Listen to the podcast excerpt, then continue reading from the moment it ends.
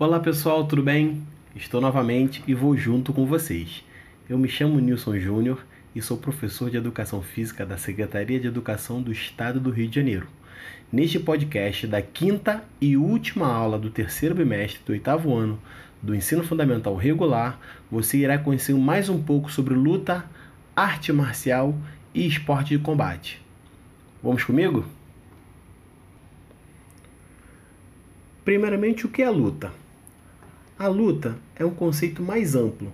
Acontece quando há oposição entre duas ou mais pessoas, com objetivos específicos de ataque, contra-ataque e defesa. A luta na educação física escolar é trabalhada como uma prática corporal, assim como a dança, o jogo, os esportes e a ginástica. E o que é arte marcial?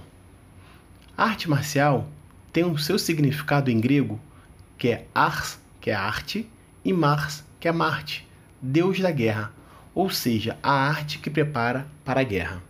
A prática envolve uma filosofia e aspectos culturais que originam a arte. É necessário ter um código de ética. Alguns autores consideram que as lutas podem ser abordadas por esse caminho de trabalho cultural e filosófico. Vamos falar agora do esporte de combate. O esporte de combate é uma luta, é uma prática corporal, mas nem sempre é uma arte marcial. É administrado como esporte e por isso precisa ter uma instituição esportiva, né, clubes, associa associações ou federações. Assim como o futebol, por exemplo, tem a CBF, né, tem a FIFA e etc. Enfim, são órgãos que regularizam e administram as competições. Então, as regras são definidas e praticadas numa mesma organização de participantes durante as competições esportivas. Toda arte marcial é uma luta, mas nem toda luta é uma arte marcial. Memorize isso aí, galera. E só para lembrar também, faça a atividade que está no final da sua orientação de estudo da quinta aula do terceiro bimestre. Beleza, galera? É isso. Concluindo esse módulo, né, essa quinta aula do terceiro bimestre do oitavo ano, esperamos que você, além de conhecer as diferentes manifestações culturais e históricas, compreenda que toda ação corporal e cultural tem seu legado. Toda ação no presente teve seu embasamento no passado de cada região.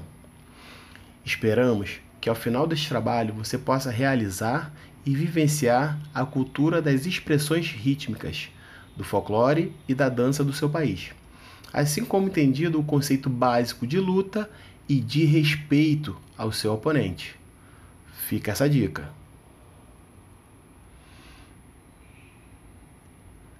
Então, nessas orientações de estudos, do terceiro bimestre, Educação Física, oitavo ano do Fundamental, você compreendeu que a dança de salão é uma manifestação cultural de expressão rítmica e regional amplamente explorada no nosso cotidiano.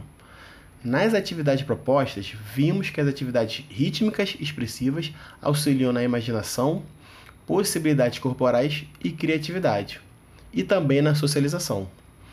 Em qualquer espaço é possível experimentar suas possibilidades e compreender suas raízes e histórias. Não perca a oportunidade de colocar em prática todos os conhecimentos adquiridos. Até a próxima, pessoal! Aguardo vocês no próximo bimestre. Forte abraço!